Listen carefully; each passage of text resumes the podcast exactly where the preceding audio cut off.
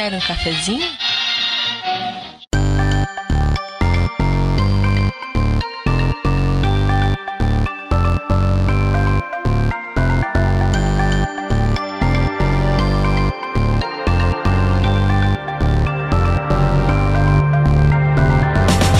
Sejam bem-vindos, gamers campeonatos de todo o Brasil, a mais uma transmissão ao vivo do seu podcast Café com Games.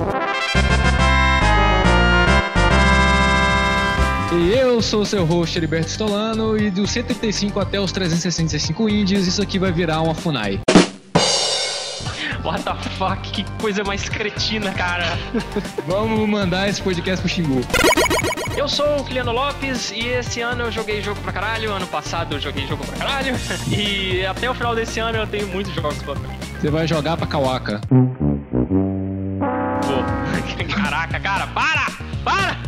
Para de ser infame, para de ser o smiling desse podcast. Eu tô sentindo falta dele, velho. Meu nome é Rafael e Triple E é tamanho de pilha. Caralho, velho. Muito bom. Eu sou a Tereza Bandaleira e Glória Arstotska. Ó, Tô servidão. Ó, hino de Astrócia agora.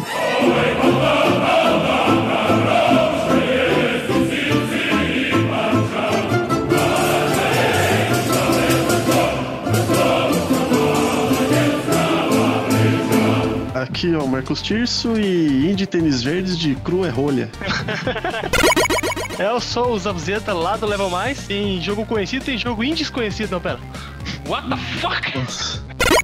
Estamos aqui para poder falar de quais jogos a gente já viu até agora, graças ao projeto Kiliano 365 Indies, né? Que ele vai apresentando um novo jogo independente por dia. A gente vai falar aqui o que, que foi feito até agora, de que jogos a gente já falou até agora e quais os 135 indies já lançados até a gravação desse podcast a gente mais curtiu. Vamos bater um papo aqui sobre o andamento desse projeto, apresentar para quem ainda não tá sabendo o que, que é, bater um papo descontraído, tudo isso muito mais logo depois de um rápido intervalo. Não desgruda aí.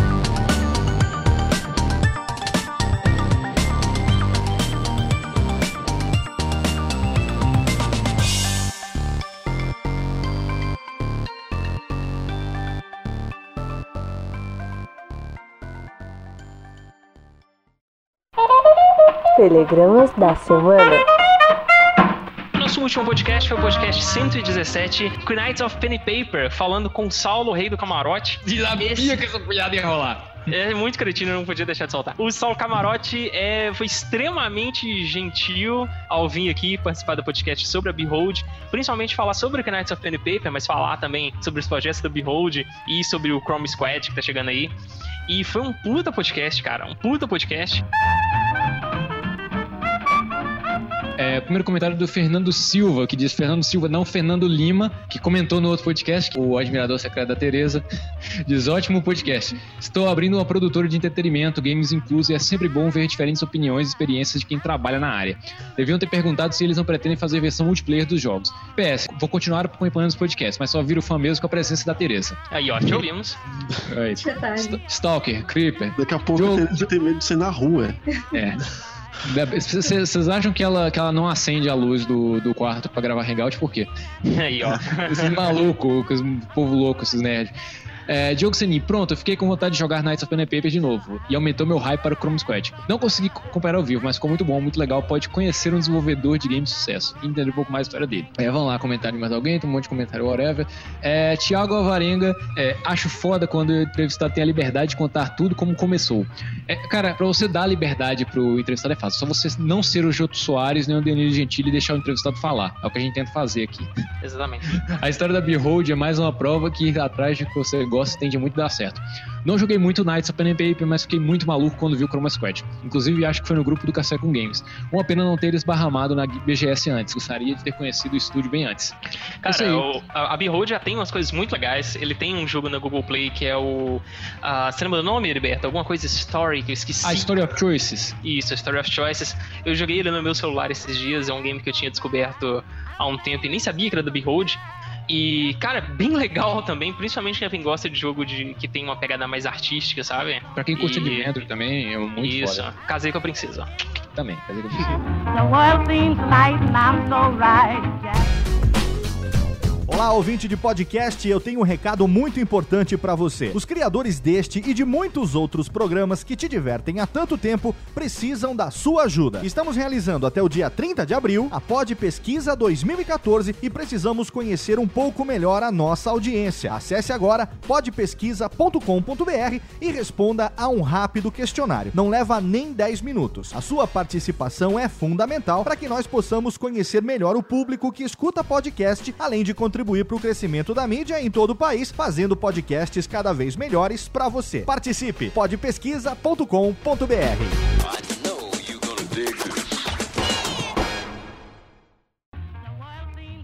Ah, vamos fazer um merchan aqui pro Zabuza, né? O Level Mais. É... Senhor Zabuzeta, por favor, diga quem é você, fale, fale sobre o Level Mais e fale sobre a Liga de Awesome Nauts que você tá nessa zoeira aí desse jogo bolado. Cara, bom, vamos lá, Level Mais.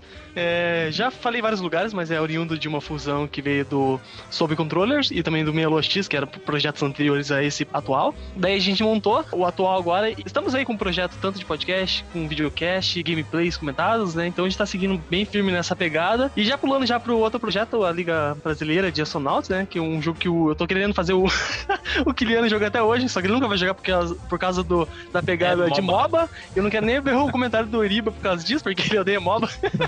Não, brincadeira. Então, esse projeto veio só de uma brincadeira de, de amigos em comum, assim, e daí já tá virando meio que. já tá repercutindo fora, né? Então a gente realizou campeonatos tanto é, aqui no Brasil e já tá o pessoal aqui do Brasil competindo fora. Então, tudo graças à Liga Brasileira de Astronautas. Não, mas é, é muito simples você diferenciar os bons jogadores dos maus jogadores de MOBA. Tenho duas perguntas pra fazer vocês, Abuzeta. Fale. Você paga suas contas? Nossa, direto, Você pago tem mais de 18 anos? Nossa, eu tenho. Ixi, eu tô fazendo Então, 30, cara. então, então eu não odeio você. Ah, então tá de boa. Como jogador Na de MOBA. época. Na Não, época o eu Iriba não odeia você, ele odeia quase metade da população do Brasil só. do planeta, talvez. Então vamos pro nosso podcast, então podemos começar?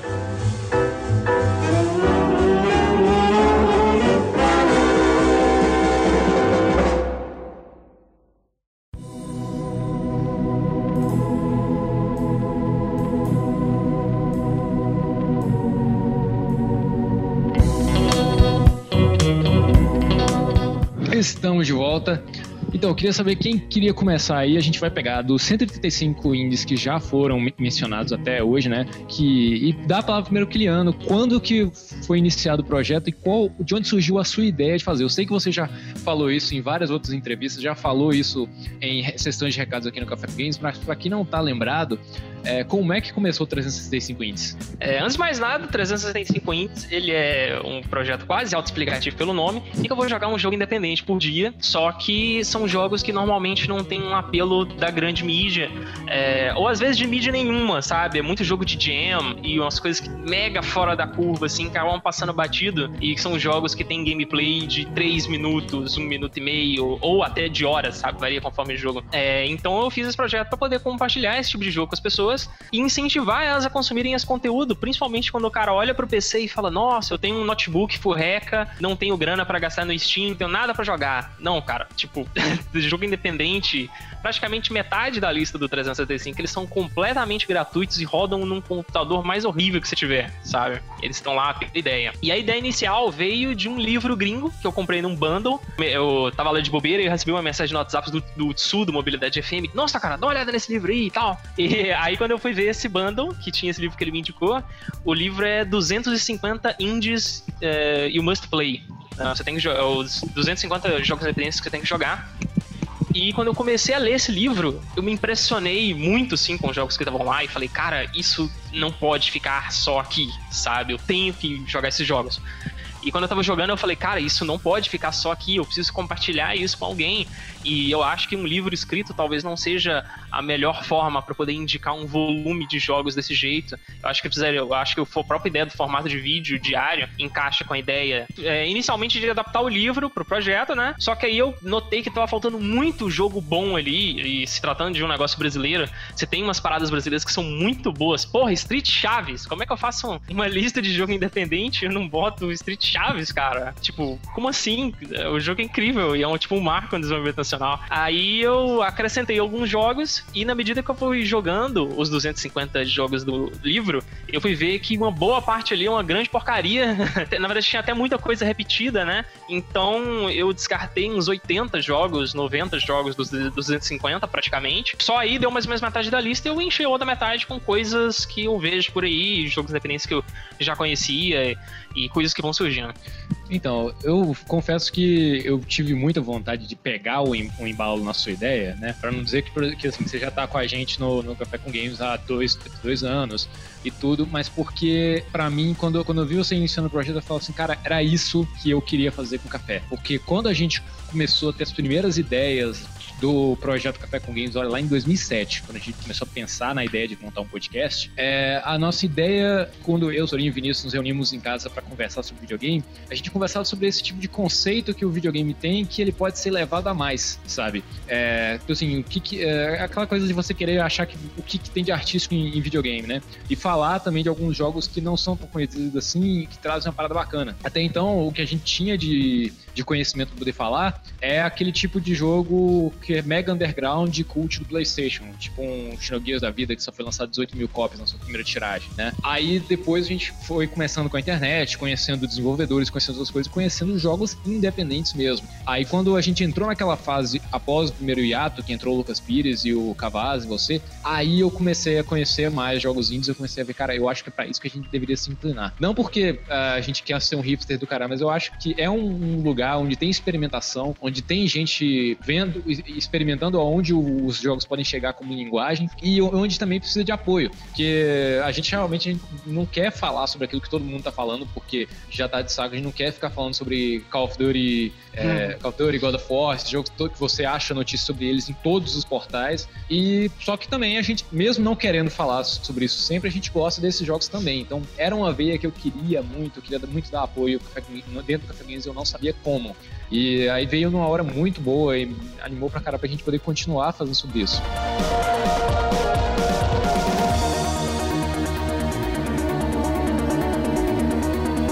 Tenho uma dúvida, quando eu chegar no 365 vai acabar? Porque eu tô com pena já até desde agora.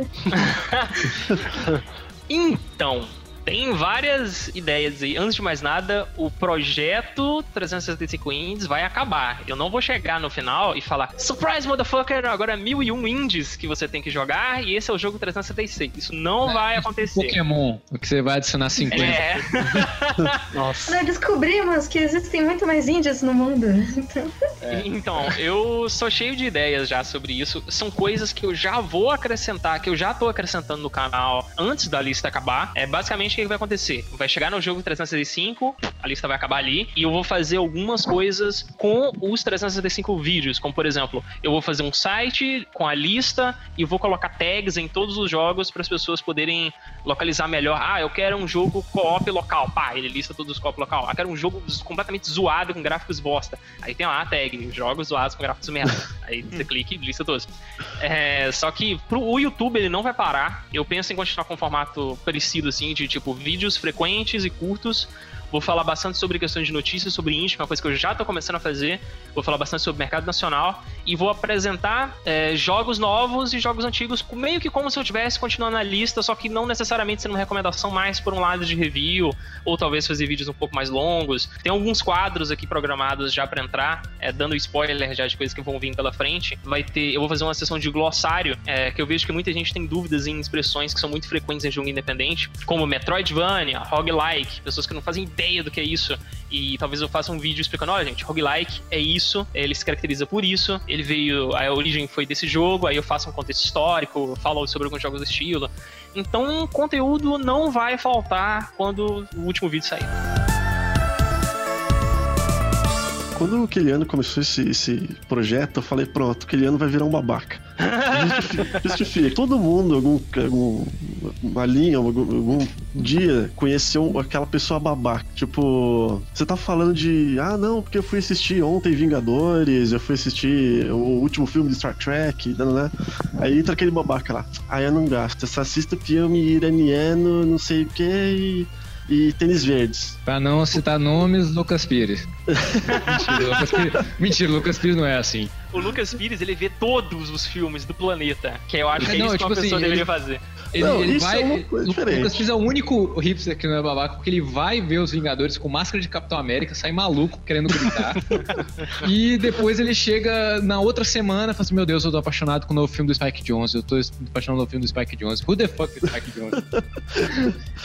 Esse é o tipo de pessoa certa. Agora o problema é da pessoa babaca. Tipo, vai jogar indie, só joga aquele. Ah, eu não gosto de, de, de God of War. Gosto daquele indie que você é um padeiro, que você fabrica pães e que você tem que acordar 6 horas da manhã, cuidar do seu gato. Não, cara, não é só disso que é, que é só um jogo. Não tenta ser só artístico, não tenta ser só um babaca. É, Caralho. ba- basicamente isso que eu queria fa- fazer com o Café Games. Eu queria falar de jogos indies sem parecer babaca. É, e, Só que aí eu é, acabo parecendo babaca por outros motivos, por exemplo, por odiar MOBA, então foda-se. Ah, foda-se, já. já, já. Disse? Ô, Eu não disse isso, eu só disse que é, um- é uma preferência sua. Só, só pra não interpretar errado, por favor. Pode falar, eu sou babaca. Eu sei. Não, não, não, é é, babaca é, eu também não gosto de MOBA também. Sempre penso que gosta que essa merda. Não, vocês estão falando o quê, gente? Roberto é babaca, sempre foi e sempre será, e nós gostamos dele desse jeito. Todos amamos. Enfim, o que importa é que o Kiliano mostrou que ele não é um babaca, ele tem jogos diversificados no 365 Indies, é um projeto muito bom, muito legal. Tem Ainda jogo, tem né? muito jogo, tá? Eu posso virar um babaca até o final. Cara, se virar um babaca, pode ter certeza que eu vou postar E em todos os seus vídeos só um comentário assim, seu babaca.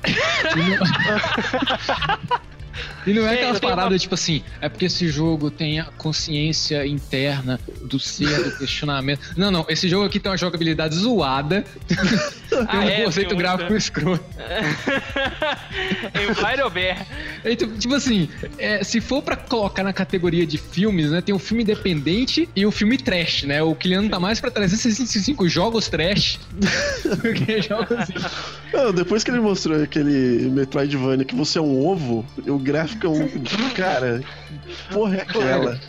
É, velho, o Cristiano, Cristiano encontrou o Varobé. O Varobé, pra mim, é o Sharknado dos videogames, velho. Nossa, Sharknado, olha a referência, pega essa. Aquele jogo de que você é um ovo, é o Untitled Story, eu acho. Ele Isso. é do ele é feito pelo Matt Thorson. Cara, esse cara, ele é um dos melhores desenvolvedores independentes de todos os tempos, assim, cara. Tipo, eu acho que eu vou botar todos os jogos dele. É, ele é o cara que tá atrás do Towerfall, que explode, que todo mundo fala dele é, por causa do Oia, só que só 10 mil pessoas compraram o jogo e jogaram. É, e todo mundo já fala que é incrível, então promete vender pra caralho quando chegar no Steam e quando chegar no PS4. Até lá tem os Oregon, né? Towerfall, Towerfall é tipo o Mario Kart do Oia, né? Tipo assim, a galera compra tipo o console por causa dele e só joga ele. Sacanagem. Não, o Oia tem jogo legal pra caralho. Vocês Mas estão o falando de. Towerfall, ele é, ele é system seller fácil, assim. Sim. Vocês estão falando de Oia, eu ia perguntar pro Kiliano se ele vai fazer um spin-off do 365 365 Indies com só jogos de Oia. O Oia não tem jogo bastante pra você fazer Porra. 365. Aí, mas, tipo, Não, para com isso. Ó. Pior que tem, cara. O Oia tem, tá? Há uns dois meses depois ele atrás faz ele um- bateu 500 jogos. olha Aí ele faz um spin-off, né? O, é, cinco jogos de Wii U. Um jogo de PlayStation Vita. Olha, gente, um jogo de PlayStation Vita que vocês têm que jogar. Não, pra caralho. Ô, 365. Não, mas o tem jogo pra caralho, vocês estão malucos. Inclusive tem um monte de jogo da lista, um monte, um, tipo uns dois que tem no Oia lá também. É. Tipo uns legal. dois.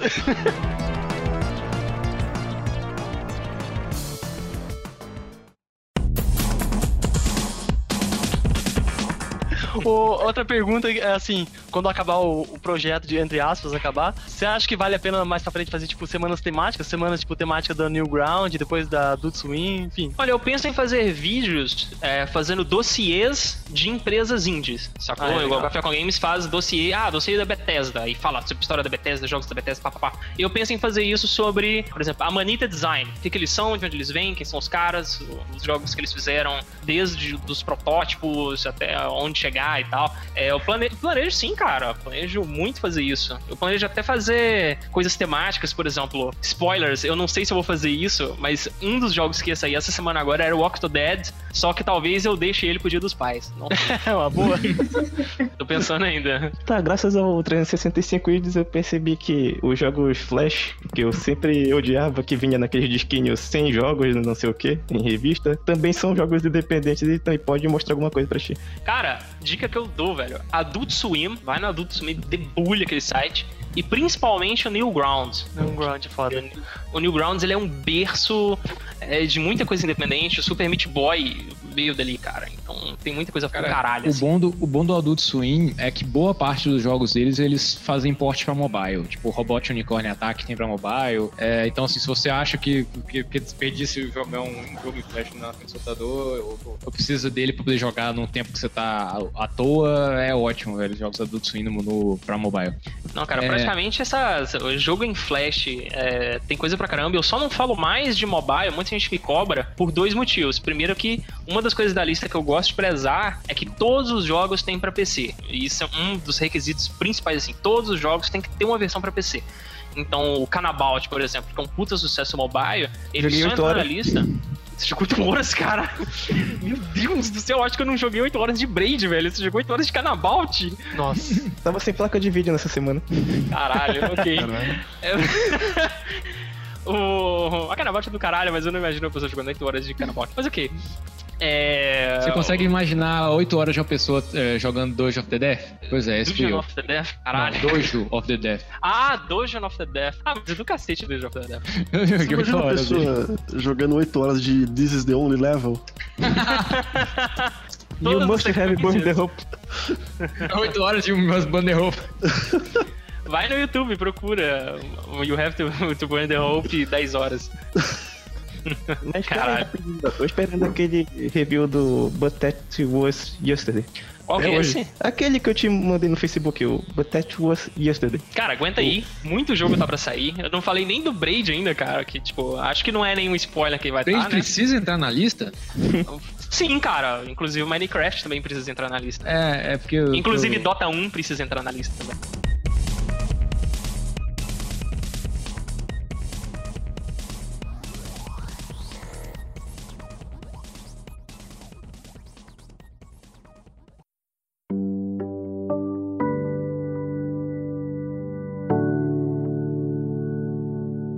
Primeiro jogo assim que eu mais dos que eu mais curti da, da lista, que foi o Kingdom. Inclusive o, o Kingdom foi um, foi um game que saiu ano passado, saiu em vários sites assim, um monte de gente falando o quanto que ele era viciante, que e aí um monte de gente mandou e-mail pro Kiliano falando coloca esse jogo, coloca esse jogo, e ele saiu, que é um jogo de estratégia minimalista ao extremo. Ele é side scroller 2D, você controla um rei e você tem que é, construir um castelo e defender ele toda noite, ao estilo Minecraft de, de zumbis. E o único comando que você pode usar para poder atualizar suas construções e, e defender seu castelo é dando dinheiro pros seus súditos.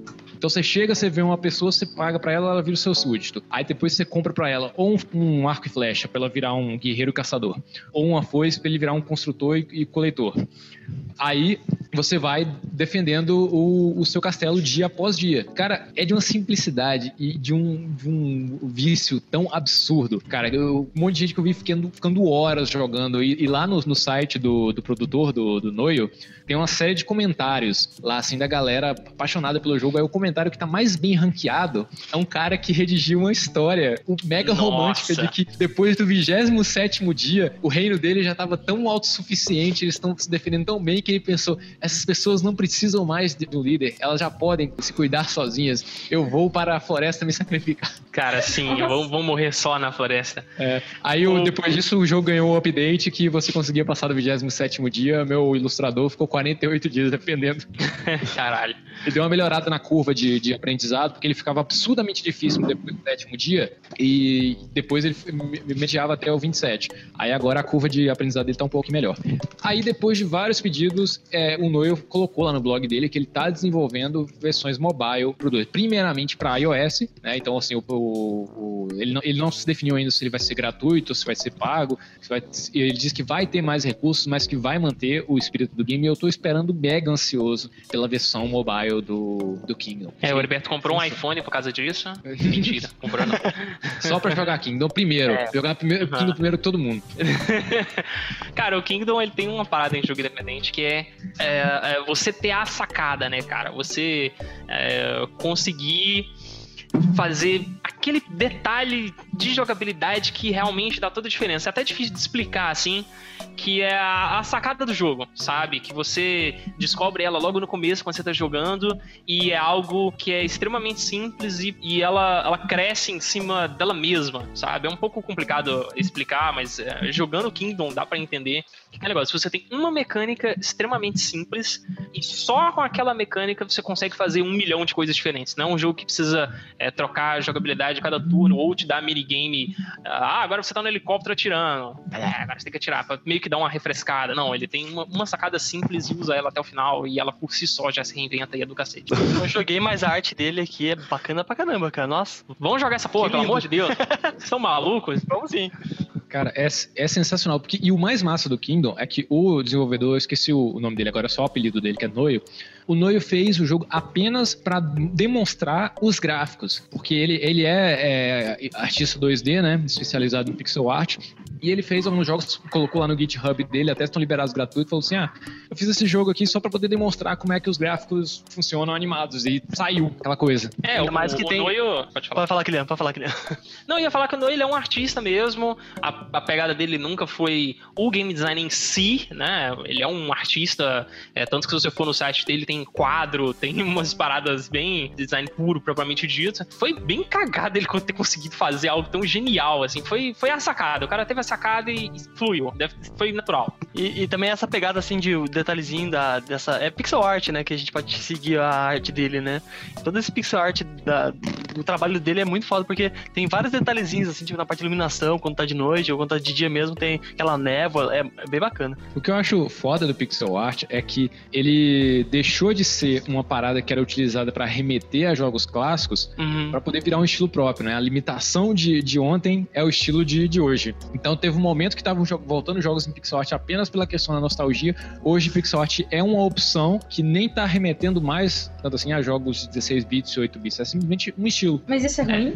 Isso é ótimo, não? Pô, excelente. Guarda os jogos em que as pessoas vão parecer caixas, tipo aquele trinquedo do Final Fantasy VII. sabe? Como assim? Já tem. Tem um jogo de sumô de caixas de presente, cara, que eu vou apresentar pra vocês depois, que é completamente bizarro.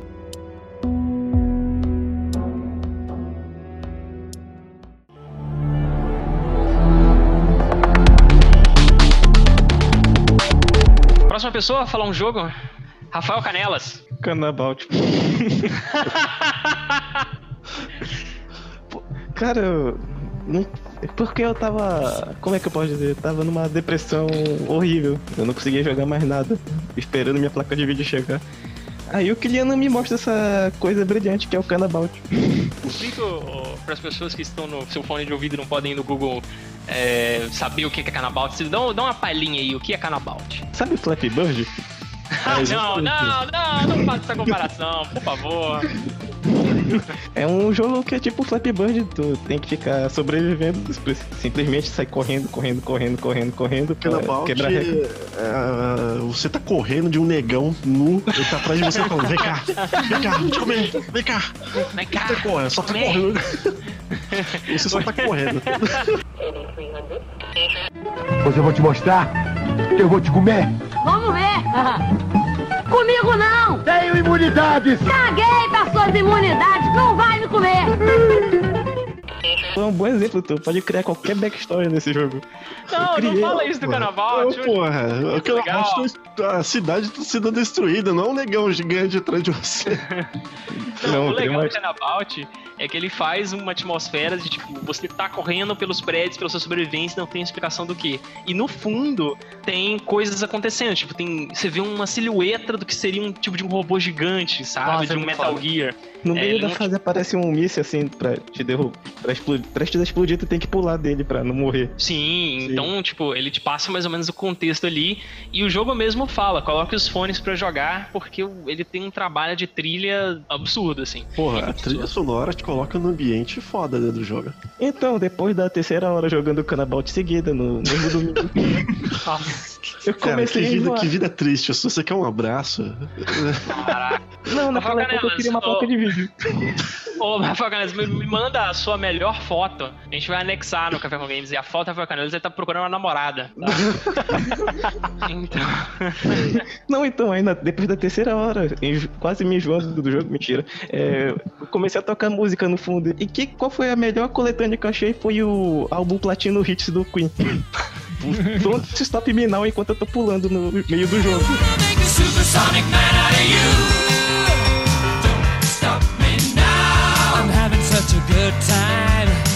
Pra, Porra, mim, Incrível.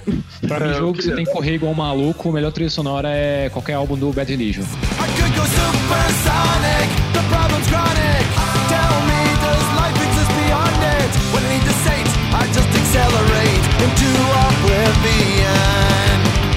Cena Vault, jogue Dino Run, que é, se é um dinossauro tá correndo igual um desgraçado. Igual um filho da puta desse tiozão. Agora, se você, se você quer começar uma, uma lista de 365 jogos zoa- zoados e bizarros, você pode começar com Dino D Day, por exemplo. D&D é muito zoado, cara. Rei Cara, também.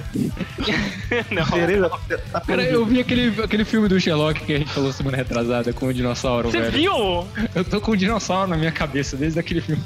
Eu tô com o dragão mecânico na minha cabeça.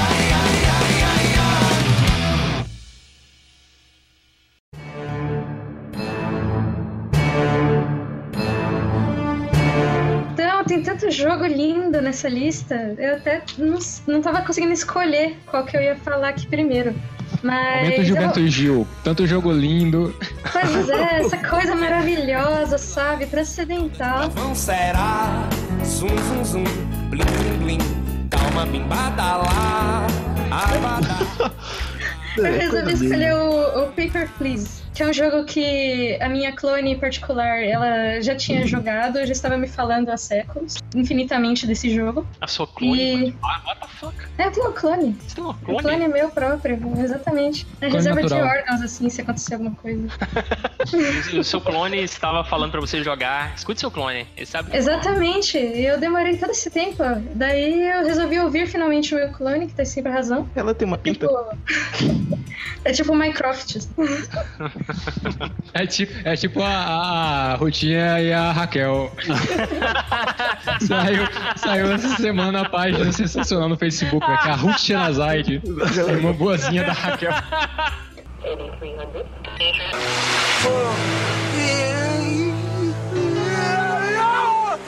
Outra minha irmã, idiota. A Raquel, a, a Rutinha que é boa. Entregamos a idade, todos nós. Agora falta saber quem que é a Mai e quem que é a boa, né? Não, eu sou evidentemente a boa, todo mundo sabe disso. É isso aí. Só por você ter falado isso, você deve se amar. Pois é. A sua clone Sim. gosta do Pierrot? Se, se você tivesse falado que era. Se você fosse a Tereza Boa, você teria falado atire nas duas. Atire É. nas duas Terezas. não, não confia em mim, atire nas duas. Confia nas duas, é 20 mal maior. Não, enfim, daí eu, fui jogar e fiquei muito surpresa de verdade com a capacidade de, de um jogo de burocracia prender qualquer pessoa. E ainda mais uma pessoa que trabalha com burocracia, como eu. Eu honestamente achei que eu ia ver, eu não, eu não aguento papelada aqui. E o jogo é isso: você é um inspetor da, da fronteira de um país socialista maluco, você se inscreveu na loteria do trabalho para ganhar aquele posto, então ele é- remete totalmente ao comunismo, enfim, a experiência socialista que existiu. E recria toda aquela tensão de você estar sendo vigiado, de você tá, você ter aquele controle, você ter- não sabe se você tem mais medo de um ataque terrorista ou do seu chefe que pode estar olhando tudo que você tá fazendo. Esse E- conceito do, da loteria, eu não sei em qual veio primeiro. Se foi num conto do, do Philip K. Dick, que é o A Ilha, né? Que virou aquele filme horroroso do Michael Bay. Filme horroroso o- do Michael Bay? Qual deles? Tem que ser Transformers, tá bom? Aquele que não é Transformers. Eu não gosto de Transformers. Que tem o, que tem o, o Obi-Wan. Ou se é do 1984. 1984 também tem um, um- uma Ah, loteria. são, Na verdade, são quase influências, né? Quase, é, quase tudo tem, tem no Papers, Please é muito 1984, até porque, tipo assim, os países são países diferentes, mas você pensa um, que não, não pode não ser necessariamente um mundo diferente, porque no 1984 também os países mudam de nome, né? É, e o- os nomes das pessoas são todos, é, não todos, mas muito, a grande parte deles são russos, assim, ou pelo menos parecem russos pra gente. Parecem russos. E eu achando que o conceito de loteria vinha daquele vídeo do Costinha da sorteio do Rio de Janeiro. In- Inserções pós. O senhor e a senhora estão pensando que já viram este comercial. Se fudeu, que não é esse, é esse aqui, para vender os jogos da raspadinha do c... que tem a explosão. Puta, é peido pra todo lado. É, tem um tiro por sete, que é para arrebentar a boca da b... Você ganha 70 milhões, é. E o caralho coroa? Oh! E como o nome já diz, tem c... e coroa. É, raspou a aqui e achou quatro c... Senhor ganhou. É, e se achar aqui quatro, e ganhou também, tudo na bunda, tudo. O prêmio, a senhora vê aqui, é só arriar a calça e deixar meu p... Tem prêmio de montão. É, tem raspadinha no c...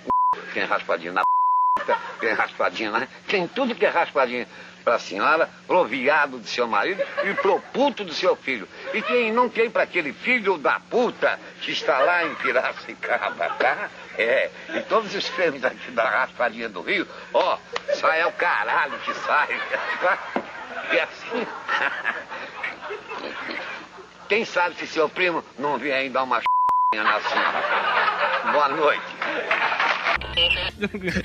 A, a loteria do cara do Papers, Please é a loteria do Costinha mesmo, né, velho? o cara se fudeu. Costinha, cara. O, o que eu achei mais foda, assim, no Paper Please, é que ele te faz apegar com a sua família sem mostrar absolutamente nada dela, nenhuma foto, só o nome.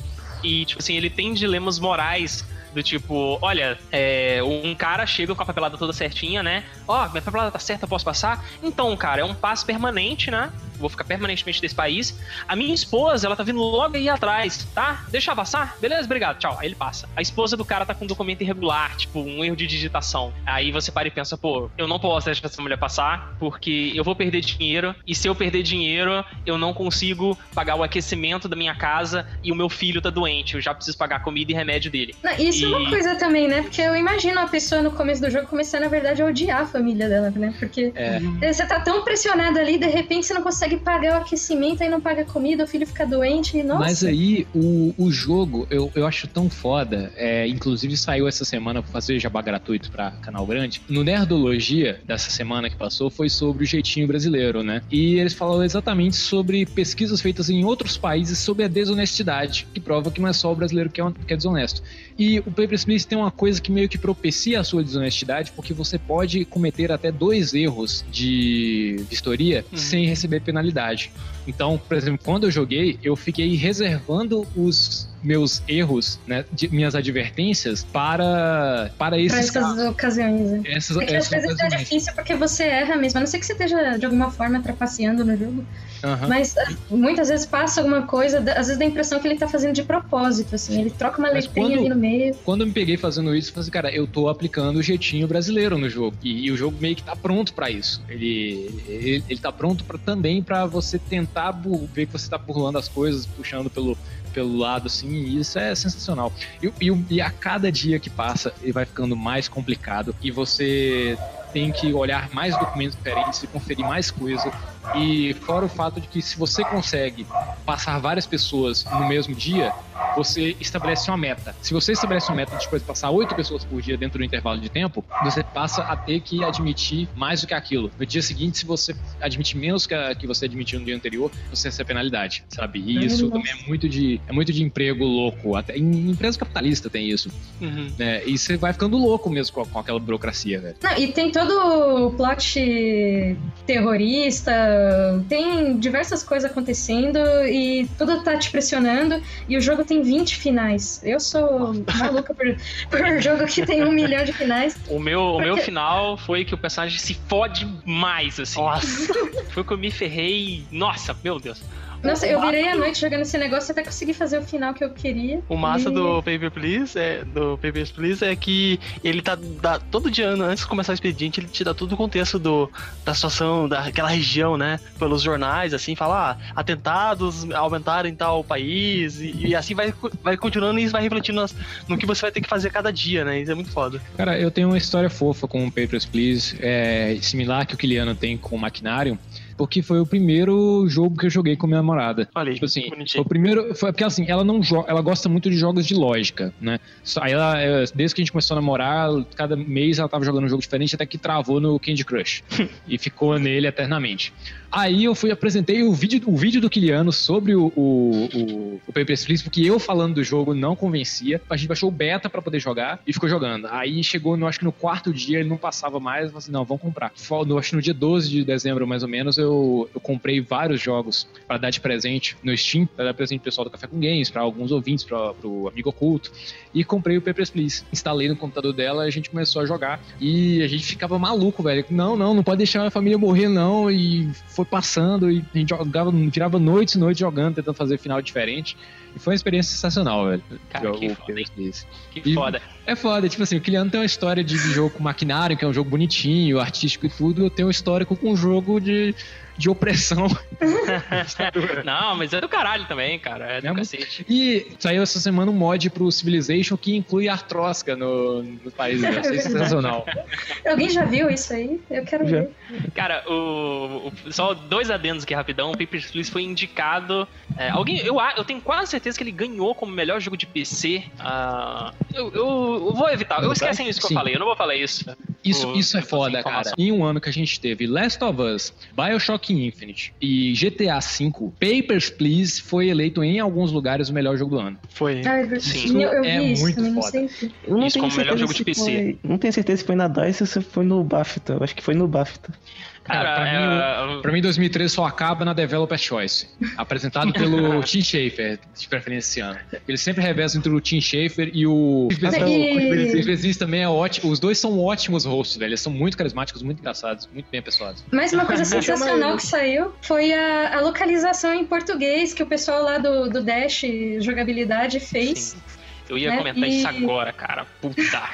Não, eu já. Eu não, na verdade, eu tava meio por fora, assim. Eu peguei o Valeu, jogo André. e. Ah, Brother.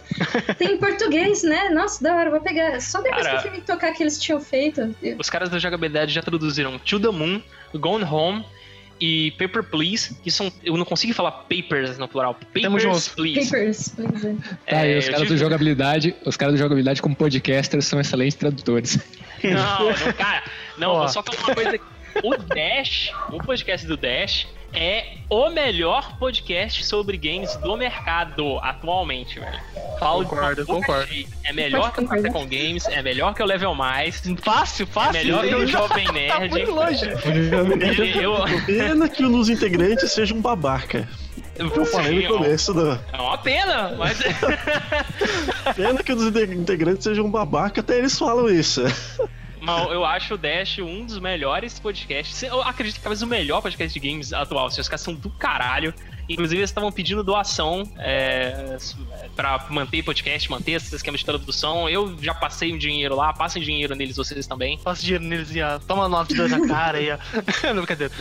Não, mas a, a localização do Papers, Please ficou sensacional. É, tem até umas pequenas. Aliás, por exemplo, tem um país que a tradução ficou melhor em português do que em inglês, apesar que não foi um esforço, né? Mas, por exemplo, Obristão. O, Obristão em inglês não quer dizer nada, né? Mas Obristão dá muito aquela ideia, nossa, é um país da União Soviética. Cazaquistão, É, bem por aí. a terra do Borat. Outras coisinhas, o, o Tejo preso, ficou excelente. Cara, muito preso? bom. Inclusive, o, eu- na verdade, eu acho que a melhor, a melhor adaptação é a, né, a melhor localização de games de todos os tempos. É uma que tá sendo pro Out of Somewhere, que é o game da Miniboss, que tem português brasileiro e tem português rué, que eles traduzem tudo pro idioma rué rué. Tipo, em vez de, em vez de play, é partiu.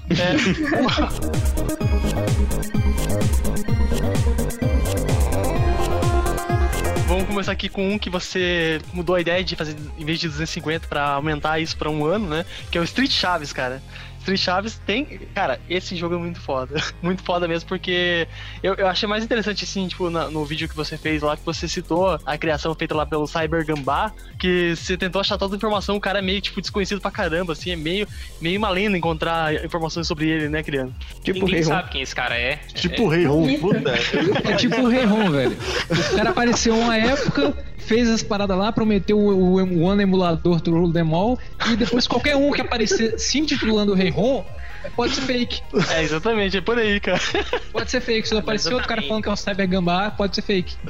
Pô, a única coisa que eu achei, assim, é, bastante sobre o Cyber Gambá, que pode ser fake, mas eu acho que não é, que eu tinha- tinha umas perguntas muito inúteis lá, foi uma entrevista que ele fez para um fã-clube de Chaves. É, então tinham várias. Eu não acho que seja fake, porque tinham várias perguntas bem inúteis, assim, tipo, ah, qual o seu personagem preferido do Chaves? Essas paradas, esses esquemas assim. Mas nessa entrevista em específico, ele falou muita coisa sobre o desenvolvimento. Realmente foi uma zoeira, assim, que ele fez. Ele gostava de fazer jogo. O primeiro jogo dele foi um jogo que ele fez. Ele era tipo um. é, eu esqueci, a up. É tipo um beat'em up com ele e os amigos dele. Aí depois ele fez o Street Chaves só com quatro personagens. Ele fez aquela parada ali em Delphi, cara. Pra mim, Delphi é uma parada pra fazer calculadora, sabe? Se esse cara conseguiu emular personagens do The King of Fighters, do Art to Fight, e ainda em Delphi, o cara é um gênio. E Espero toda- que esteja com um botão entupido de dinheiro hoje. É, e toda a jogabilidade do, desse jogo é foda, não é um jogo assim, ah, vamos fazer um jogo de luta e vai ser tipo um jogo qualquer, né, cara? Tem todo o esquema de, de cada personagem ter a sua característica, né? Tipo, Tem essa historinha, é, É. incrível. Então detalhe de especial, cara, isso é muito foda. Cenários, a música mesmo. Bruxa do 71 é de fato uma bruxa. Sacanagem. Não, mas esse jogo é, merece ser citado, cara, porque é um- uma das pérolas aí que não podia passar batido no canal, né? Não, cara, eu acho que ele é o, o, o primeiro jogo independente brasileiro que é o- teve um sucesso de público doentio, assim, a E ponto também acho que é um de- dos primeiros que a gente teve contato, né, também. Sim, fez parte da vida de todo mundo, cara. Uhum. Fez parte da vida de todo mundo. Tipo assim, é você chegar, chegar naquela época na internet de escada, lá em 99 até 2002, procurar alguma coisa pra jogar no Baixa Aqui que não fosse demo. Aí suas opções eram Jinx Malwood Nossa, Jinx Malwood. Jinx jogo é ótimo. e Street Chaves. Então, pô, Street Chaves é brasileiro, velho. Pô, eu vou jogar e é muito melhor que Jinx Malwood. Não, mas é, é mesmo. Então, Eu, eu acho Street Chaves melhor do que Street Fighter, de verdade. Eu também. Ah, Eu, isso eu, eu queria ter muita gente aí. eu sou a favor de Street Chaves no Evo. Com por favor, de Street Chaves no Uia. Tá precisando. Mas é bem, isso, cara, bem. seller. Mas era isso, esse é o primeiro jogo que eu selecionei aqui pra ajudar na edição aqui do Eriba. É, o jogo que eu escolhi foi um que eu comentei no, na- eu tinha comprado eu não essa porra tem que eu tenho que comentar no grupo do Café com Games que é o Valdes Story eu sou História do Valdo. é, a história do Valda Isso é um- Como diriam os caras do mundo. é, eu sou uma vadia de Metroidvania falou em Metroidvania eu levanto a orelhinha assim é Metroidvania Metroidvania Onde tá falando? O Tice é tão puta de Metroidvania que ele tem uma lista em Excel com tipo 800 Metroidvania e tipo mais da metade tá tudo riscado. Não, não, mas aí tá. ele- Eles, é, aquela lista eu também tenho. Ela é um Excel colaborativo que começou É. há algum tempo. E só- eu só sei o seguinte: Caralho, tem poucos vocês são curadores, poucos curadores, moderadores, e o Tio é um deles. Caralho, cara. Você vê, né? Cara, eu acompanho esse Valdes Story, quero jogar essa merda desde 2006, 2007. Foi quando eu comecei a ouvir falar, que eram só duas pessoas que estavam fazendo o jogo. Aí eu joguei a demo que tinha saído. Cara, eu fiquei maluco. Eu, eu- eu achei o jogo lindo, e a demo era muito feia. Eu joguei esses dias. Pô, como é que eu tinha- achei esse jogo lindo um dia? E a versão final, ela é muito melhor que a demo que eles mostraram um tempo atrás. Ah, o esquema de batalha deles é foda. É foda de pegar também. Você vai sofrer pra cacete. Você vai, você vai, você vai chorar sangue em vários chefes. Tem, tem um lá que se. Porra, ele fica numa área em cima e você tem que passar por uns raios até chegar nele. E qualquer coisinha você cai direto por ele. Aí você tem que fazer todo o caminho de volta. Se eu, Tem- se eu não me engano, eu acho que foi nesse. Um, acho que foi no Veldes Story. Que eu soltei o vídeo no canal, fui lá no Facebook do Tirso e mandei, cara, lembrei de você nesse jogo, pá, e colei o link. Eu fiz isso, Tirso? Foi, foi. Foi. fez isso. Eu não sabia que você já tinha jogado, Eu achei ele a sua cara, velho. Eu falei, nossa, o Tício vai pirar com essa porra aqui. E, tipo, o, o que eu gostei nele é que ele tem uma jogabilidade muito simples. É até uma expressão que o Heriberto deixou no comentário desse vídeo, inclusive. Que é o tipo de jogo fácil de se aprender e difícil de se dominar. É um- algo bem difícil de se fazer, assim, em alguns games. E que quando o cara consegue fazer, é uma maestria, assim. E o cara conseguiu. Sim. E agora eu tô esperando a atualização dele, que vai sair com mais dois personagens. Vai contar. Que são quatro, né? Saiu, até agora só saíram dois. Os outros dois. Fala, fala um têm. pouco sobre o jogo, assim, graficamente falando, que ah, talvez a gente esteja falando sobre jogos que as pessoas que estão ouvindo não têm a mínima noção do que é. É, sobre Metroidvania, resumindo o Valdes Story. É, mas basicamente- Baldur's Story é um Metroidvania clássico, né? Ah, o Metroidvania é clássico. A diferença é o seguinte: o Metroidvania do Castlevania, você, você pega zilhões de itens. O Metroidvania do Valdes Story, ele é um pouco mais centrado como se fosse o. O Metroid mesmo. Você pega alguns poucos upgrades e com ele você tem que se virar pra passar de algumas áreas. E assim, E os upgrades combate- deles são. Ah, é, então. O combate o- é complexo, cara. Fala do combate. Que... Nossa, o combate nesse jogo é lindo. Ele vai por combos, conforme você vai dando um maior número de combos, você ganha mais experiência. E quando o inimigo te ataca, você pode ter três. é, você pega três. até no máximo três scrolls de esquiva. Ou seja, se você gastar tudo aquilo ali, aí, meu amigo, você vai ter que esperar um tempo. É, não tem como descrever, você tem que jogar, você tem É, que em, sentir. em a- jogabilidade, ele me lembrou de longe ali um Devil May Cry 2D Metroidvania. Também, também. É é uma boa descrição, assim. Mas você tem que sentir o jogo. Não tem como descrever o que que é a jogabilidade de batalha dele. Mas é bom. É muito, bom. e o gráfico é lindo. O gráfico eu acho sensacional. E a batalha, as ba temas de Muito, muito batalha, os temas de batalha dele, assim, são sensacionais. O cara que fez a trilha sonora tá de parabéns.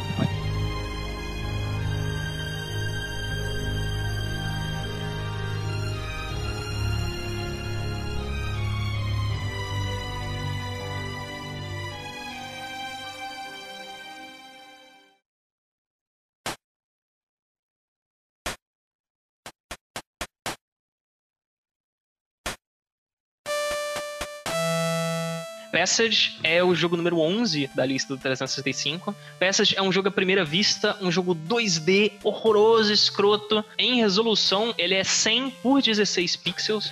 Isso é muito ver. foda desse jogo. É, você vê a parte gráfica, ele é 100 por 16 pixels. Ele é um jogo que começou no DOS e desde então ele vem sido adaptado e tendo portes. É, em que a ideia basicamente é o seguinte: você é um personagemzinho que anda pelo cenário, né? Só que a poesia que tá atrás dele ali é que em uma parte do jogo você faz uma decisão em que você vai andar com uma menininha ou você vai andar sozinho. E o legal disso é que ele, essa decisão é completamente. Ele não te dá um menu de escolha, né? Ó, você quer ir com ela sim ou não? A menininha tá simplesmente lá, você vai até ela ou não. E quando você tá com essa menininha, é, é um jogo que você sempre anda pela direita, né? Você sempre vai pela direita. E sempre quando você anda, você ganha um ponto. Quando você tá com essa menininha, você ganha dois pontos, né? Que é um por você e outro por ela. E só que por vocês estarem em duas pessoas, vocês ocupam mais espaços e, consequentemente, vocês não conseguem ir em vários lugares. Tem lugares que você não consegue chegar, que você poderia fazer isso quando você estivesse sozinho. E indo em vários lugares, você tem baús pelo caminho, você consegue pegar esses baús e esses baús te dão pontos. O jogo é basicamente uma escolha em que você vai fazer sacrifícios de uma forma ou outra, né? Você pode escolher ir sozinho, fazendo um ponto a cada passo que você dá pra direita, e em compensação você vai estar livre para poder ir em lugares para poder pegar tesouros. E indo com duas pessoas, você vai fazer o dobro de pontos normal, só que você não vai poder ir em todos os lugares pegar baús. Esse jogo ele é uma forma tão sutil de te contar uma história e de fazer um paralelo com a sua metáforas. vida. É, tanto que o jogo você começa como uma criança, você vai crescendo até se tornar velho, a sua companheira morre, você anda um pouquinho sozinho. E a hora que ela morre, você sente que o personagem leva o impacto, sabe? Que ele tá aprumadinho assim. E aí, quando ela morre, ele fica todo abaixadinho e começa a andar devagar. E ele consegue fazer isso com 16 pixels de altura. Cara, puta que pariu. Tem jogo que roda em Full HD, 1080p e não consegue te contar uma história com essa profundidade. Isso é maravilhoso. Esse jogo ele tá num museu. ah, se eu não me engano, é no Louvre. Eu não, sinceramente, infelizmente, eu não lembro agora que eu não tenho informação, mas tem um museu que ele é um museu muito importante do mundo, assim, que tem uma seção de games em que colocou 10 games ali e Passage é um deles. E, cara, esse jogo é muito do caralho, assim, muito do caralho. Alguém mais jogou? Joguei. Eu não joguei. Então acho que eu estraguei a experiência de todo mundo que não jogou. So sorry, vocês deviam ter Eu- eu acompanhado joguei. meu canal.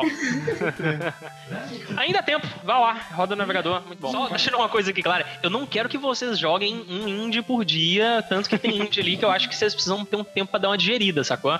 Sim, mas É, o, a maioria o tempo que ali, quiser, mas eu quero que vocês joguem todos. a maioria ali são jogos que você termina em 5 minutos, em uma sentada assim, e, e dá pra você. Se não dá pra, eh, pra terminar em 5 minutos, é você sentir a experiência em- nesse tempo, né? São, tem muitos jogos que você chega lá na metade do vídeo e fala assim, cara, eu quero que você pause e jogue esse jogo agora, senão eu vou estragar a sua experiência. Isso eu acho foda. E um dos jogos que eu curti pra caramba, exatamente por essa questão que você falou do, de passar um clima que um AAA com gráficos Full HD não consegue, é aquele jogo irlandês, i- islandês, né? Que é o Otihoi. Cara, que jogo denso.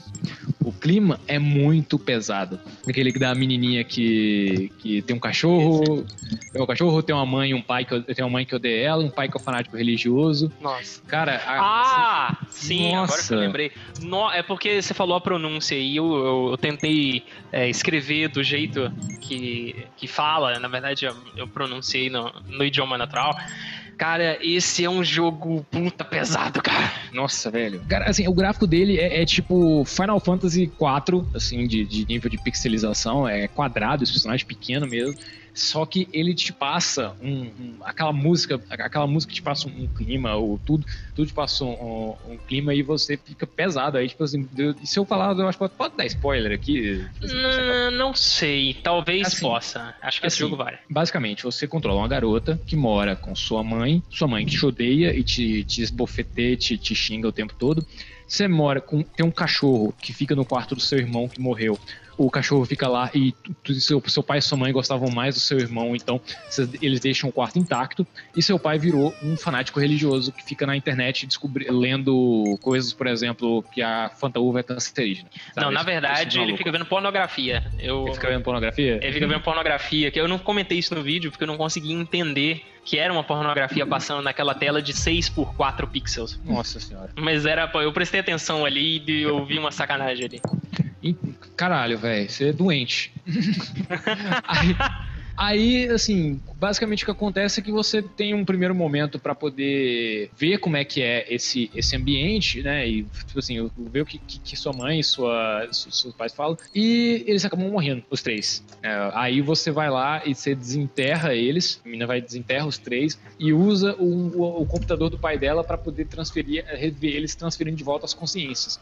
Só que você, na hora que, na primeira vez que você transfere as consciências, você transfere errado. Então você transfere a consciência do cachorro pra mãe, do, da consciência do pai pro cachorro, a consciência da mãe pro, pro pai. Aí você vê cada um se comportando como o outro. Aí você vai até você conseguir acertar e devolver as coisas ao normal, você vê as coisas bizarras que acontecem quando você coloca o comportamento da, É. de um no outro. E da- tem uma boneca também, que é uma bonequinha.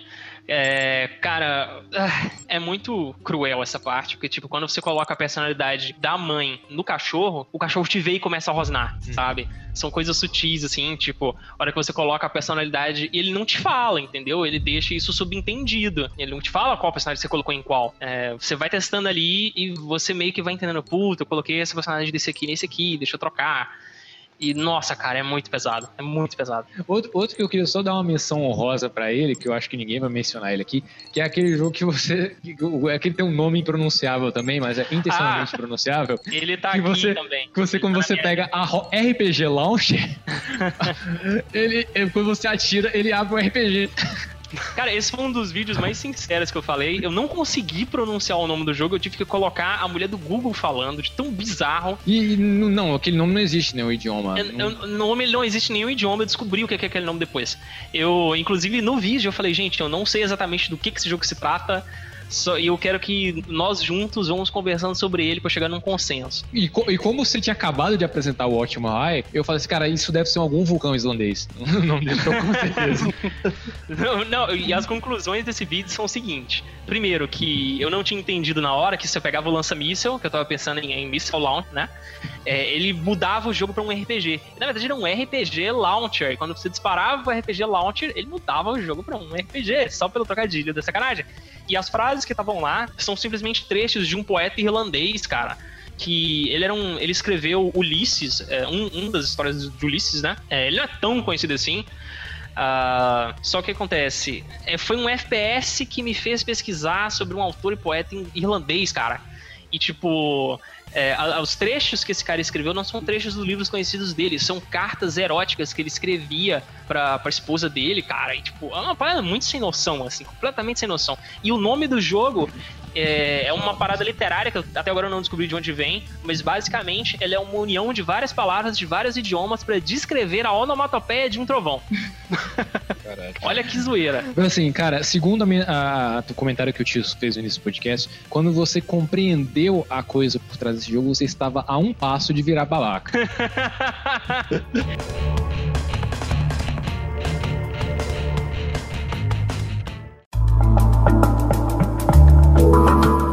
gostaria de fazer um comentário sobre o maquinário.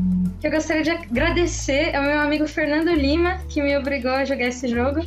Jogamos ele, viramos. Não, tudo bem, não viramos num dia só, mas levamos uns dois dias assim pra jogar. E, por favor, joguem esse jogo. Ele é a coisa mais linda e um tributo fofa. ao point and click. E fofa. E fofa. É um tributo ao, ao point and click, não no sentido de, ah, vamos só colocar aqui os elementos clássicos e tal, mas não, porque ele tem tudo ali, a essência do, do, do puzzle que envolve você falar com uma pessoa e levar uma coisa para outro lugar, e você fica totalmente entretido ali na, na, na saga do robozinho resgatando a namorada dele, impedindo os malvados, e naquele cenário é lindo. Então eu jogo. Mas o jogo que eu gostaria de falar é o FTL, que eu comecei a jogar hoje. E Nossa. a princípio, Smiley manda um beijo. em homenagem a Smiley. eu achei que eu não ia conseguir jogar porque parecia muito difícil aquele negócio. Ele eu é. aquela E é. telinha É, aquele é, monte sim. de coisa. Nossa. Mas ele, ele, é, ele é muito difícil mesmo. Mas ele te dá uma vontade de continuar jogando. É, é um vício, assim. É, Ele e é a, prime- a cara- primeira coisa que me surpreendeu foi a trilha sonora, porque a musiquinha do, do jogo é, é demais. Ele é aquele. é, Ele te transforma naquele cara que, você, que gosta de apanhar. Você sabe, que você, não vai conseguir- você sabe que você não vai conseguir chegar no fim, mas você tá lá tentando.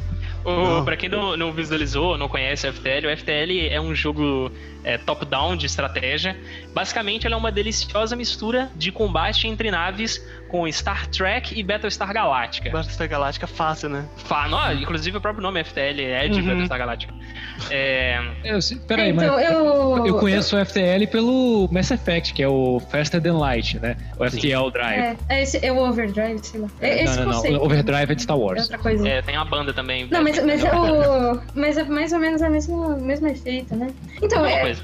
Uhum. quando, eu, quando eu tinha lá, sei lá, uns 12, 13 anos, que eu lia a revista de RPG, um Dragão Brasil, falecido, é, eu via lá, tipo, o pessoal falando de um RPG do Star Trek. Que acho que eles falavam mal, inclusive, mas eu fiquei maravilhada com a ideia de ter um, um RPG de combate espacial. Como é que isso ia funcionar? Sabe? E acho que foi isso que me levou a jogar o FTL e é isso. Eu acho que É o, o que melhor leva o conceito do, de como seriam tanto o RPG de FTL, primeiramente que a Teresa acaba de se transformar e de ser promovida a nível de musa por falar isso. o pessoal, o pessoal que tá assistindo aqui deve estar deve tá pirando. Agora ela Mas falou falecida Dragão Brasil. Dragão Brasil. Puta, agora, agora É, ela- pra quem viu o, o primeiro Marcelo filme Star Cassaro, o homem mais filho da puta do Brasil. pra, pra quem assistiu o primeiro filme de Star Trek dirigido pelo, pelo Abrams, o Kobayashi Maru, né, que é aquele simulador, aquela É simulação o lá nome em do cada, teste. É o nome é o do nome do teste. teste. Tá todo mundo lá e cada um tem um- uma, uma posição, cada um faz alguma coisa é, para poder estar no comando da nave. Uma pessoa tá por conta do, do drive, uma pessoa tá por conta de olhar os motores, a outra para os escudos, outro cara para as armas e um capitão para poder coordenar aquilo tudo, né? Ou então você jogar, é, você assistir Caçar Outubro, Outubro Vermelho para você ver como é que funciona a tripulação de um submarino. É, basicamente é essa experiência que você sente. Você sente que você é um capitão dentro de uma nave e você tem que comandar lá os robozinhos e seus subordinados, tá operando, mantendo aquela nave operacional. Uma coisa que você não tem em jogos como o Homeworld e o Wing Commander. Ele vai além de conceitos que são apresentados no Homeworld e Wing Commander, que são jogos no qual ele se inspirou, assim, em fazer esse microgerenciamento da sua nave.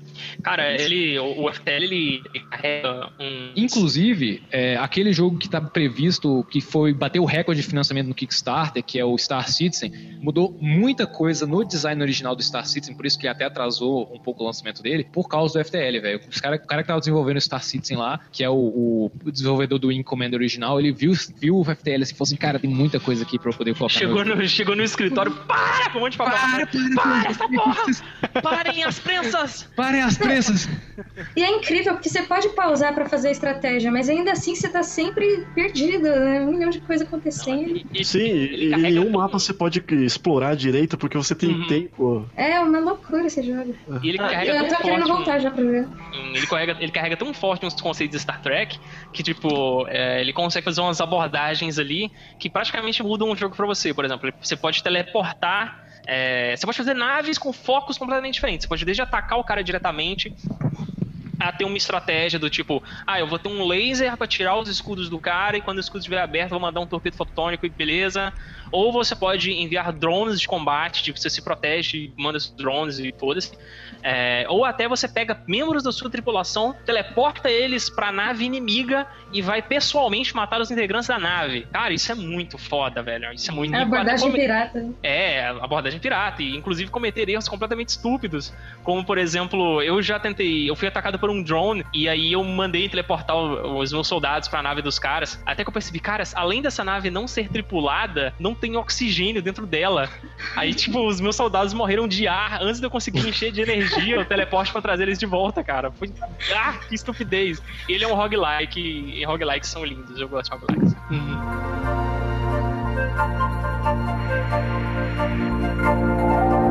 Bom, vou pegar lá do episódio número 53, que foi o Gunpoint, que recentemente eu eu tomei a coragem de fechar para fechar ele, né, porque tava me enrolando, mas é um jogo bem bacana porque ele tem uma pegada assim meio de investigação com a ação dele, né, na ele, ele, ele tem duas fases, uma fase que é mais na pautado na, na parte de ação, que você vai andando pelo cenário e vai fazendo descobrindo é, o que, o que você. Você vai seguindo os seus objetivos, né? O personagem, pra quem não sabe, é um personagem que tem uma calça. Umas cal... Eu não sei exatamente qual é o nome daquelas calças lá, Kilian, você lembra? Que Nossa, é ainda bem que ele tá de calça. Não, mas é as calças que ele, te- ele dá o poder pra ele de pular de qualquer altura e, e ser é, jogado pra cima graças ao poder dessa calça, assim.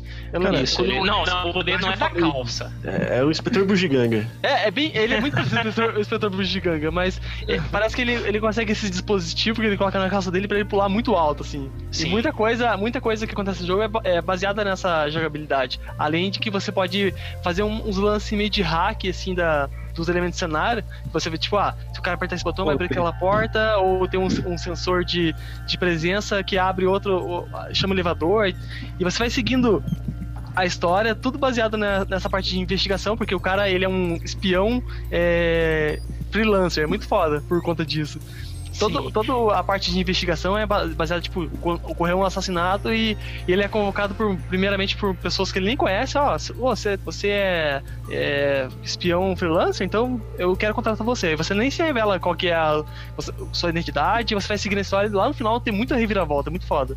Sim, o, pra quem não consegue visualizar, ele é um jogo 2D, pixel art, o bonequinho é bem pequenininho no meio da fase. Muito pequeno. E é basicamente é o seguinte, você vê é, as construções horizontalmente, né? E você planeja como é que vai ser. Você tem um objetivo, por exemplo, hackear um computador. E essa fase ela é por soldados, por alerta, alarmes, né? Uhum. E você monta a sua estratégia de o que, que você vai fazer ali, usando os artifícios que você tem. Só que não- os, os principais são, igual o Zabuza falou, é, o seu, a sua capacidade de hackear e a sua capacidade de saltar alturas absurdas. Então você vai se ver saltando por cima do pad para poder quebrar uma janela, cair no lugar em que você vai ter acesso a um lugar que você vai poder trocar os fios do os fios do lugar para que ah, aquele interruptor de luz, em vez dele ligar a luz, ele vai abrir essa porta e a porta vai bater no cara do interruptor. E a lâmpada da sala que aquele guarda tá, em vez de estar no interruptor normal, tá no interruptor que eu tô. Então você vai desligar o interruptor, vai- que você vai mexer no interruptor, que vai desligar a luz do soldado, o soldado vai ir lá no interruptor, aquele bateu o dedo no interruptor, em vez de ligar a luz, ele vai abrir a porta que tá do lado dele, a porta vai bater nele e vai cair, sabe? Cara, eu imagino você entrando em casa, alguém fez isso com você. Você abre a porta da cozinha, você acende o interruptor, acende o interruptor da sala, a porta fecha na sua cara. Então a abertura do Ratimbum. Basicamente. É, é tipo o cara que tá Tipo, elaborando. esqueceram de mim. É tipo o cara que tá elaborando, que é o tipo o arquiteto das casas do Resident Evil, né? A, a- a- porta só abre se você acertar os ponteiros do relógio, tocar duas notas no piano e virar a estátua pra frente. Caralho, Nossa. querido. Tem que ter um jogo indie no estilo Esqueceram de Mim. Isso ia ser Caralho. foda. Não, tem, que ter um, não, não, tem, tem que ter um jogo estilo Dungeon Keeper pra mansões Resident Evil. Mas ele é um jogo bem bacana, assim, eu me diverti bastante. Eu joguei, tipo, eu fui praticamente até a fase final, depois acho que uns dois, três meses eu voltei e fechei, né? E- mas é bem legal por causa da reviravolta, todo lance, assim, tipo, de ah, quem que matou tal pessoa e você vai fazendo a investigação ah, depois de cada, de cada missão, que normalmente as missões é assim, você vai estar em tal lugar, hackeia o computador, pega informação ou rouba um objeto e vai pra estação de metrô, que é de lá onde você entra em contato com o seu cliente, entre aspas, assim. Então vai seguindo toda a ideia do jogo na, nessa pegada. Assim, faz a missão, escapa para a estação de metrô e vai, vai continuar a história. Você pode, quando você pega algum item, você pode mentir, ah, não peguei, ou às vezes pode falar a verdade pra, pessoa, então tem sistema de escolha também, que é bem legal. Então, E tem mais uma coisa também, só um, um adendo, esse jogo foi feito, no game, foi feito no Game Maker, tá? Pasmem, sim, muito foda. muito foda.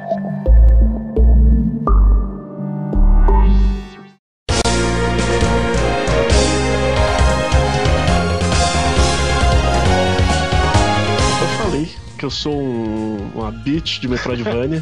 Não, nem falou, nem Ah, falou. não, mais um! Não! Outro. ah, cara, isso. O tem Rogue, Legacy ainda não entrou, não sei se- É, Tá, então deixa eu mudar essa porra, vai. Eu vou falar Não, do. fala aí, não, não, Fala aí. Fala aí, caralho. Caralho, vou falar do La Mulana. Cara, La Cara, Mulana. Mulana é um dos jogos mais difíceis da lista, de longe. Exatamente, o La Mulana, ele é basicamente você pegar uma tora de madeira de uns 30 centímetros, passar areia, sal, em volta dela, assim, dar um beijinho e sentar em cima. beleza, hein? Tentar abraçar ela, entendeu? Com seu, seu eu interior. o La Mulana é basicamente isso. É, cara, é, é um Metroidvania como se fosse o Indiana Jones, na, na- uma versãozinha mais fofinha, que ele, ele, ele, base, ele tenta te ensinar alguma coisa sobre o jogo, mas é só depois que você descobriu. Você descobre alguém, um, um- você recebe um e-mail e ele fala, ah, então, você pode fazer tal coisa, sabia? Ah, seu desgraçado, acabei de fazer e descobri isso. Obrigado pela informação. A Mulana é o tipo Acho que de cara jogo faz sacanagens. É, você é um cara muito masoquista. Você é um cara que curte pra caralho Metroidvania igual o Tirso. São duas características, características que eu acho que o Tirso tem, que é ser masoquista e gostar de Metroidvania. cara, é um jogo difícil e eu acho que o mais legal dele é que ele é um jogo que ele não te fala nada, sabe? Ele te joga no mundo, você recebe alguns e-mails e, mano, você tá solto, te vira, cara. Se você chega num lugar em que meio que não é pra você estar ali agora, você vai morrer, cara. Ele não vai te colocar uma pedrinha que você não vai conseguir passar, você vai morrer. Tanto que seu vídeo é tão curto que você morre umas duas vezes. Ah, vamos acabar com esse vídeo logo. Basicamente. É, o, o, o Rogue Legacy também é meio assim, ele não tem aquela parada dos Castlevania de é, você só consegue passar daquela parte ali se você tiver um item especial. Não, você, você Uhum. simplesmente chega num lugar onde você não deveria estar naquele momento e morre. Nossa, chegar no diferença- lá. É, A diferença do La Mulana é que eu demorei, sei lá, três horas só pra passar da primeira parte. Que Não, ela você é não é muito curta. Ela é muito curta. Assim, eu fiquei rodando, rodando, rodando. Cacete, o que, que tem que fazer com isso daqui? Eu peguei o item, eu não sabia o que fazer com ele, não sabia nem onde chegar com ele. Aí eu descobri que você tinha que colocar em um altar, que aí ele vai desbloquear um chefe. E assim, o seu ataque é um chicote. Só que o chicote que o alcance dele é muito curto, é extremamente curto. Então a chance de você morrer por um chefe, que ele é uma cobra gigante, é... são máximas. Dark Souls de Coerrola. É. que, sabendo que o criador do La La Mulana tá fazendo o Kickstarter pra sequência que ele vai ser protagonizado por uma mulher, né? Sim. Sim. Sim, o La tipo assim, Mulana, é, pelo que eu entendi, ele é uma. Meio que uma homenagem a alguns jogos do MSX. E cara, Eu, eu pensei assim, ah, o primeiro homenageia o Indiana Jones, o segundo vai homenagear a Lara Croft. Foi essa a ideia que eu captei. Pode É, ser. Apesar dele lembrar nisso. muito, apesar dele lembrar muito o Spelunk original. Sim, É. quando- é, tanto que quando eu que o Eliano a gente tava conversando, ele falou de Spelunk, eu já lembrei de La Mulana e eu falei pra ele. Foi assim, direto. E eu ainda não consegui terminar La Mulana. Eu cheguei uma. Depois desse chefe, eu cheguei uma parte que tem água e eu não consigo encontrar a porcaria do item que eu posso mergulhar na água porque eu morro quando eu entro na água. É isso aí, se quiser chorar sangue, jogue La Mulana. Esse é o segundo jogo que eu vou falar e eu já vou tentar, eu já vou resumir ele aqui, não só porque o podcast tá grande, mas porque nós vamos fazer um podcast dedicado a ele e eu não quero Olha falar nada muito profundo sobre esse game, que é o Mount and, Mount and Blade. Filho Ah, da Mount- puta. É o jogo do Café com Games, cara. Cara, é. Cara, é- Mountain Blade foi o primeiro jogo independente que eu comecei a acompanhar sem nem saber o que, que era Early Access, eh, em al- sem saber o que que era Alpha, sem saber que era jogo independente. Eh, é um- basicamente um jogo de. É, é meio complicado definir. Ele é um sandbox focado em combate medieval realista. Não tem poção, não tem dragão. é, e isso há muitos anos atrás, cara. É um conceito. Tem um jogo que tá chegando aí que é, entrou, fez um quick starter, colocando como se fosse um conceito novo. É igual o Crysis, coloca um conceito que você pode passar o jogo do jeito que você quiser, como se fosse novo, sendo que na verdade Deus Ex 1 fez isso há anos atrás. Não criticando o Crysis, mas é, é o- esse, esse próprio conceito do Mount Blade de ser um jogo realista começou há muito tempo. E ele é um jogo feito por um casal que os caras curtem coisa medieval e, ó, vamos fazer um jogo realista sem magia? Vamos. E ele virou. Cara, o jogo da minha adolescência, assim, logo, ah, logo seguido de Ultima Online. O, o Mountain Blade é aquele jogo que o casal ele tava um dia chuvoso, eles não podiam brincar na batalha campal deles, e eles. Ah, Olha só. vamos desenvolver peraí, um primeiro, jogo pra dia chuvoso. é, respeito. Primeira coisa, o pessoal da, da World, Batalha Capal é uma, uma palhaçada que brasileiro inventou, né? Olha isso, O, não. o- o- eu esqueci o nome dos dois. O casal da Tele, da eles são, é, tipo assim, pessoas mega empolgadas com feiras medievais. Feiras medievais é uma parada que, assim, é muito popular na- em países da Europa, nos Estados Unidos e na Turquia, né, de onde eles vêm, que não tem nada a ver com RPG, as pessoas vão simplesmente passar um fim de semana ou uma semana vivendo como na Idade Média. Então todo mundo vai de vestido de camponês, aí você vai assistir injustas, você vai assistir, pô, o cara lá na Polônia agora, o MMA, MMA de coerrolo na Polônia, velho. Lá tá o- uma febre de luta de espada medieval. Tem uma liga mesmo esportiva Nossa, foda. muito foda aquela lá, muito foda, Então, sério. o, o. Eu tô acompanhando, eu tô doido pra que chegue o stream na, na Apple TV pra poder assinar e, e pagar, velho. É sensacional.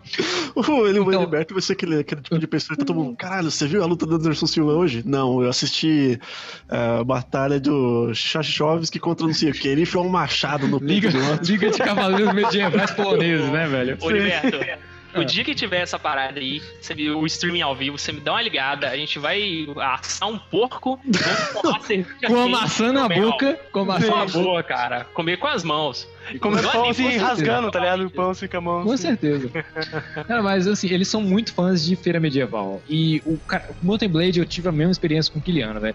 Antes de eu sequer saber o que era jogo independente, o que era, é, é, tipo assim, o, o jogo que ainda tá em alfa, comunidade mod, e até o conceito de narrativa narrativa emergente, que quando, quando o, o Arthur Protásio começou a falar de o que, que é narrativa emergente, só me via Mountain Blade, Mountain Blade, Mountain Blade, eu já era apaixonado com aquele jogo. E aí quando eu, quando eu li Cornell, aí eu fui lá e joguei Mountain Blade de novo, aí eu, caralho, é, eu tô vivenciando um livro do Cornell, aí eu parava e eu lia outro livro do Cornell e voltava a jogar Mountain Blade e virava um ciclo vicioso. Eu devo ter lido já uns oito livros do Cornell e entre antes e depois de ler o livro, eu jogo pelo menos umas 12 horas de Mountain Blade. Cara, eu, eu, eu sugiro até, a não ser que alguém tenha alguma coisa bacana a acrescentar e tal, além de mim de Liberto. Alguém tem? Não. É, ok. eu sugiro que a gente parar esse comentário aqui, vai haver um cast sobre Mountain Blade. E já soltando, eu acho que da lista do 365 ins inteiro, talvez Mountain Blade seja o meu jogo preferido, particularmente falando. Ele não tá no top 3 dos recomendados, sacou? Mas talvez esse seja o meu jogo preferido, assim, ever, cara. Eu realmente gosto muito de Mountain Blade. Eu sou suspeito a falar. Eu acho que ele é o meu, meu preferido também.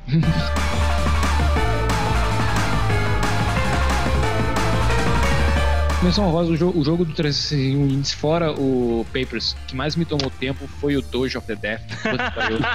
Cara, eu, eu, safado de navegador. você- o, o- o vídeo saiu tipo umas 8 e meia da manhã de sábado.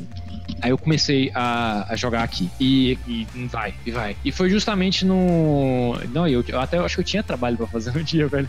Aí foi meio-dia, aí meio-dia eu parei, vou almoçar. Não, agora eu vou trabalhar, agora eu vou trabalhar. Do José Death. Vai. É um, pra quem não, não usa, é um joguinho 2D sacana que você joga com um samuraizinho. É, Basicamente você vai clicando na direção que ele bate a espada e você vai matando outros ninjas no dojo. É extremamente simples assim, mas ele é legal pra caralho, Ele- né? ele- tipo assim, você usa o mouse, você vai apontando o mouse e o personagem vai seguindo, né? Ou você vai- só vai movendo o ponteiro, ele vai seguindo o seu ponteiro. Quando você quer aquele ataque, você clica. Quando ele clica, ele dá aquela parada Samurai X de passar pelo, pelo inimigo cortando ele, só depois que você passa que o inimigo é cortado. Foda. Só que os inimigos fazem a mesma coisa com você. Então, se você for acertar, ele é one hit kill. Com a- um golpe você mata o seu inimigo, com um golpe você morre. Então, é, é, tipo assim, é muito rápido. E você tem que. Você fica mantendo seu recorde pra saber com quanto você ganha, ou com quantos você conseguiu matar até você morrer. E você fica. Aquele jogo que você se força a querer ser melhor e bater recordes cada vez mais altos, marcar mais pontos. Foda. É, tiver alguma menção Vamos, vamos pela ordem, Tereza. Hum, fazer uma menção honrosa, então, é um jogo que eu não joguei muito, mas que é um conceito genial, que é o World of Goo, que é muito conhecido também, né? Nem sei se, se é tão indie mais assim, Uhum. quando que foge da categoria de indie. Mas é que foi uma sacada pura, assim, um, de um puzzle que é totalmente original. E os gráficos também são todos fofinhos e bonitinhos, vale muito a pena. Cara, o, o- tipo assim, o jogo conseguiu dar carisma a pequenas bolas de petróleo, velho. Não, Sensacional. ali entra com o olho. Que É, é, as bolinhas dela ficam na cabeça. Muito bom. o mesmo produtor do Little Inferno, né? Que é muito foda, cara. Também tem uma arte bem fofinha também, que é muito foda. Nossa, Little Inferno, é, já saiu o vídeo dele, eu recomendo Sim. demais, assim, cara. Little Inferno eu achei muito bom. Uhum. Bom, é, vou citar aqui um jogo que o, você lançou recentemente no canal, que é o é, This The One Level.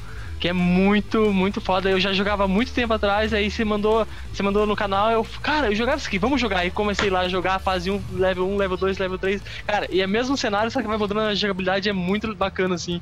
Tipo, tem umas, umas pegadinhas, assim, na jogabilidade, conforme você vai, vai seguindo a, a, a, a su- sua progressão, né? Você vai progredindo no jogo, tipo, agora você não pode mais pular, cara. Quando você não podia mais pular, eu fiquei muito de cara. Eu, Como assim? Como eu posso pular? Aí você vai seguir aquele elefante que é o mesmo elefante que o produtor do jogo coloca em outros jogos, né? É, eu sei, eu não, eu não entendi essa parada, cara. Eu não sei se é uma parada de domínio público, se, se é de sacanagem ser um elefante azul. É, o, a coisa dele é que ele é um jogo 2D, extremamente simples de gráficos, extremamente simples. Você joga ali com as setinhas e a, a fase é basicamente o seguinte: tem Nem um cano, todas as vezes cacetinha, só avisando. É, exatamente. Tem um cano que tá com, uma, tá com a entrada da barrada. Você controla o elefantinho, pisa no botão, ele abre a passagem, senta no cano. Segunda fase, exatamente a mesma coisa. Só que ele vai, ele vai mudando coisas, é, coisas na jogabilidade, coisas no cenário. É, por exemplo, ah, os espinhos agora não são espinhos, eles são molas, sabe? Até você sacar isso, cara. Nossa. Cara, por que, que eu tenho a impressão de que This is the Only Level e Achievement Unlock são o mesmo jogo? Cara, porque eles são exatamente os mesmos gráficos. É, são exatamente o mesmo É o mesmo criador que usou o mesmo gráfico pra fazer. é, Só síndrome, que o, de, síndrome de Mateus de jogar os jogos do 365 pelo gráfico. Exatamente. Não, mas o This is the One Level eu achei ele bem melhor que o É, Achievement Unlocked. ah, Ma- Matheus. Silva que não está aqui nesse podcast por motivos óbvios. Exatamente. o... então, o... esse This is the One Level é bem foda. Tipo assim, ele é puzzle de pensar fora da caixa. Pra você ter noção, tem um level que pra você passar dele você precisa dar refresh no browser. Assim, é muito suado. Isso é muito foda. É isso aí. É, eu vou, fa- vou falar duas missões honrosas, resumir muito as duas. Pra começar, Retro City Rampage, GTA 1 e 2 com referências dos anos 80 e 90. Porra, bicho, como é que eu esqueci desse negócio, velho? É que Saiu tanta pro coisa 3DS, boa, cara. Saiu pro 3DS esses dias. Saiu pra Podia 3DS. sair pro iPhone, essa essa buceta. Comprar fácil. É, é sensacional. Você gosta de GTA dos antigos, ah, aquele que você visto de cima, que você apertava a bolinha no Playstation pra ele ficar peidando rotando? Joga essa bosta. é sensacional. Tem referências ótimas a filmes e desenhos e jogos década de 80 e 90. Ah, E- ah, tem referências à nossa cultura. Ele é pra isso, ele é feito pra nossa cultura, pra gente aqui. Exatamente. Eu- a- a- a- quando eu roubei um, um, um furgão e de repente saiu uma tartaruga ninja de dentro, eu vejo que a furgão da tartaruga ninja, Cara- eu tipo algo pro jogo. Eu Falei, parabéns. Pa- pa- Para tudo, para tudo. Eu fui procurar por Retro City Rampage no, na App Store e eu achei um jogo chamado Hipster City Cycle.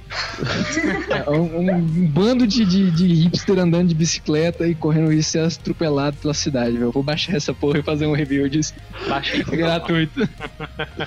É que, que tem uma cara de zoado, velho. Aguardem a review em breve. É, do jeito que eu gosto.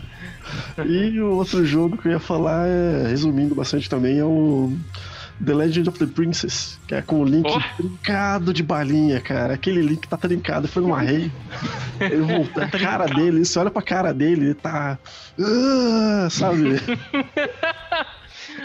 Cara, vocês precisam ver, assim, vocês precisam ver. Esse cara que criou o Legend of the Prince, se não me engano, é o mesmo que fez o Eternal Dogger, Eternal Daughter, né? Que é uma mistura de Castlevania com Eternal Darkness, que é sensacional. Um dos Cara, primeiros jogos. cara- mesmo. Esse cara, É, ele, tá mesmo. fazendo, ele tá fazendo outro também, que eu dei até o último jogo pra ele terminar, não fiz vídeo dele. Ele fez o Night to Love. Esse cara sabe fazer um jogo 2D, velho. Com um level Fala- design ferrado. Esse Falando cara é isso, muito Kiliano, vai ter Eternal, Eternal Daughter no, no 365? Não sei. Tem Ah, spoiler. filha da mãe, tem spoiler. Eu faço um 300, eu vou fazer um 365 pra mim com jogos de prostitutas e vou falar de Eternal Daughter. Ó, só falo o seguinte: tem todos os jogos daquele criador. Ah, não, o. é, desculpa, o Heriberto. É, o Legend of the Princess é o Konjak. Ele Ah. faz o Night to Love 2. É, eu tô falando do Jack mesmo, Night to Love. Ah, É o Eternal falou- Doctor é um, é um Metroidvania de uma menininha, né? Isso. E ele É, tá fazendo ele- também o. Metroid. E o Konjak tá, também tá fazendo o Metroidvania de uma menininha.